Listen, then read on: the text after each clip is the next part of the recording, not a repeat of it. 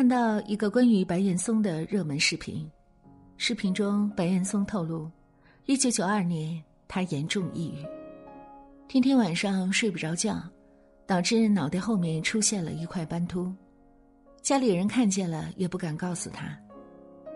糟糕的日子里，他不断寻求治愈自己的方法，后来终于找到了，只不过这一方法却让网友纷纷惊呼神奇。原来，真真切切让他走出困境、治愈他的抑郁的，并不是什么管用高效的药物，竟然只是书本。他说：“读书帮了我非常大的忙，因为我发现读书不单单是在读书，更重要的是在读自己和提升自己。通过阅读书本，他得到了提升，也想明白了越来越多的事情。”心里豁然开朗了，抑郁自然而然也绕道而走了。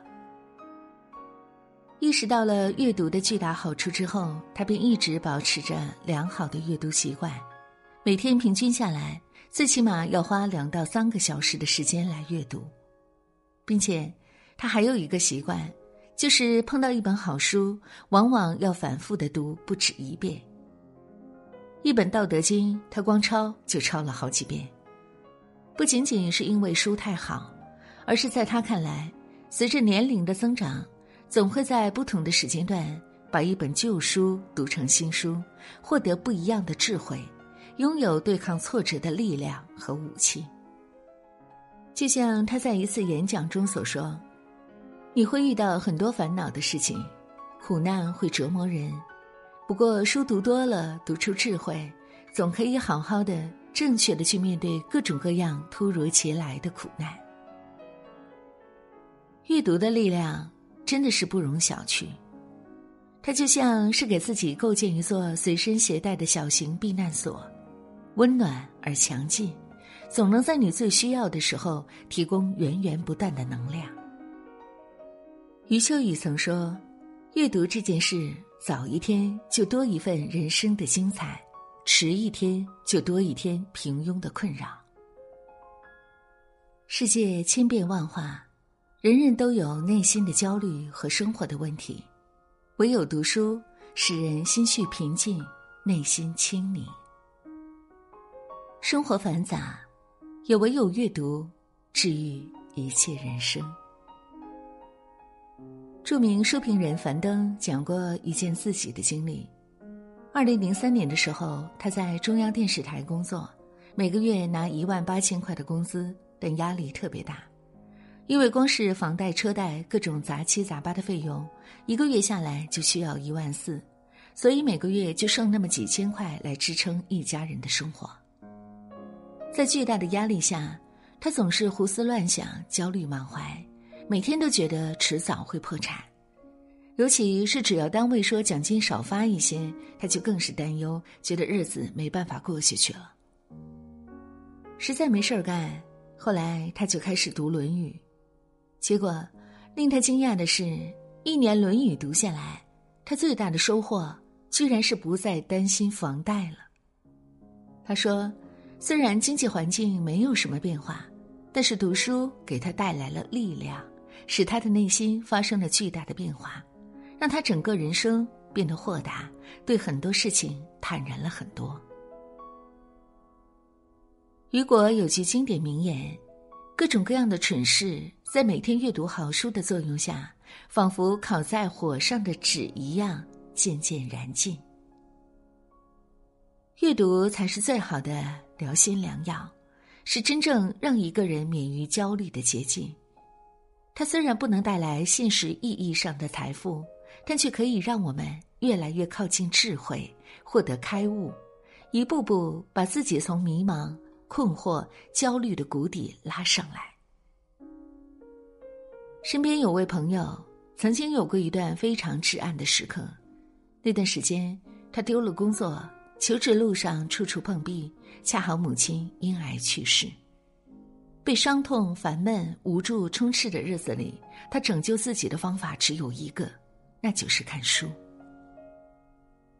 他曾对我说过一段话：看书的时候，整个人都会静下来，虽然看书救不活我的母亲，也不能帮我立刻找到工作，但却改变了我的内心世界，让我学会了接受与生活和解，也让我意识到，虽然河流的某些部分会被阴影遮住，不过光线还是会从树木的缝隙透进来。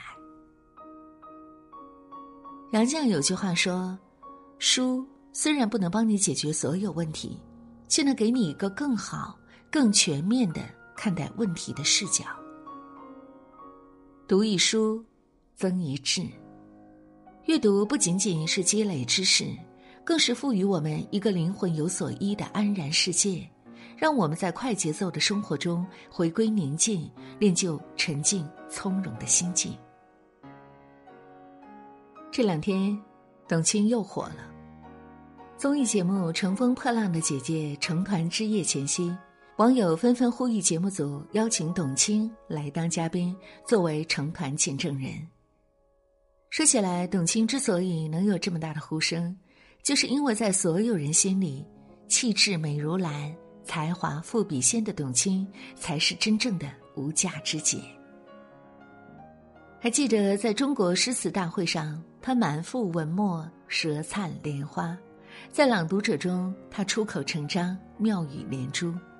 在主持人大赛上，无论是耳熟能详的海明威、麦家的经典语录，还是对许多人来说比较陌生的塞内卡、里尔克的诗句，他总能信手拈来，运用的游刃有余。这样的博闻强识，跟他一直以来的阅读习惯是分不开的。曾在采访中。他坦言自己一直保持着每天睡前一小时的阅读，几乎是雷打不动的。卧室里没有手机、电视机等任何电子产品，安安静静的看会儿书就可以睡觉了。无论是坐飞机还是工作间隙，总能看到他与书为伴，就连出国做访问都要抽空去泡图书馆。阅读让他摆脱了局限和平庸，拥有了丰厚的底蕴、优雅的谈吐，使他卓而不凡。在二零零七年《欢乐中国行》元旦特别节目中，他临危救场的金色三分钟被誉为主持学上的完美案例。二零一八年，他一砖一瓦制作《朗读者》，主持人、制作人、总导演全都是他。这档节目不仅捧回了白玉兰奖，还代表中国原创综艺走进了戛纳。不需要依靠任何人撑腰，他自己就活成了自己最硬的后台、最大的靠山。毕淑敏曾说：“书不是胭脂，就会使人心颜常驻；书不是棍棒，就会使人铿锵有力；书不是羽毛。”就会使人飞翔，书不是万能的，就会使人千变万化。曾经以为那些外在的职位和财富就是一个人最硬的底气，后来才发现，那些博览群书后由内往外长在身体中、融在血液里的才气和智慧，才是一个人灵魂最大的支柱，身上最硬的底牌。正如有段话所说：“喜欢阅读的人，书一放下，就以贵族王者的形象出现，举手投足都是自在风采。他们血液里充满答案，越来越少的问题能让他们恐惧。他们仿佛站在巨人的肩膀上，那种自信从容便是底气。”微博里有位网友讲过自己的一个故事。几年前，他去应聘一个心心念念的职位。集体面试的时候，面试官讲了一个笑话，其他人全都正襟危坐，只有他忍不住哈哈大笑。结果，他成了唯一被录取的人。为什么？原来在这个笑话中，面试官引用了一个人们不怎么熟知的典故，其他人没听明白，根本不知道笑点在哪儿，只有他听懂了。理所当然，他成了那个唯一的幸运儿。他无比感慨地说：“幸亏他平常一直都有阅读的习惯，书看得多，知道的也多。”都说知识改变命运，阅读改变人生。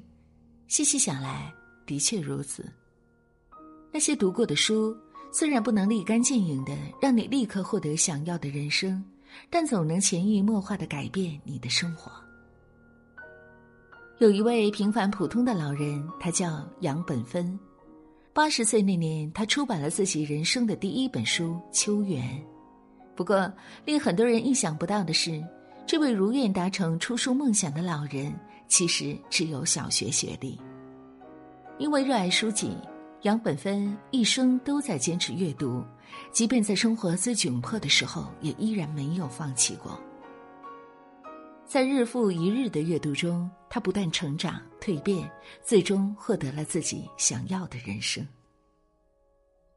不仅如此，在这种对知识的执着和笃定的氛围熏陶下，他的三个孩子也全部都考上了大学。毛姆曾说。阅读虽然不能助你谋生糊口，但它会使你的生活更丰富、更充实、更圆满。阅读改变不了人生的长度，却可以改变人生的高度；拉长不了人的视线，却可以拓宽人的视野。阅读和不阅读，过的是不一样的人生。鸟欲高飞先振翅，人欲上进先读书。良好的阅读习惯，永远是性价比最高的投资。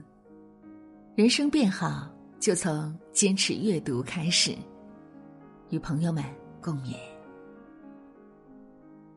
有人说，我读过很多书，但后来大部分都忘记了。那你说，这样的阅读究竟有什么意义呢？记得有一个回答说：“当我还是个孩子时，我吃过很多食物。”现在已经记不起来吃过什么了，但可以肯定的是，他们中的一部分已经长成我的骨头和肉。你读过的书，其实早就融进你的骨血，只要一个触动点，就会喷薄而出。关于读书，你有什么样的见解和感悟呢？欢迎大家在留言区和我们一起分享。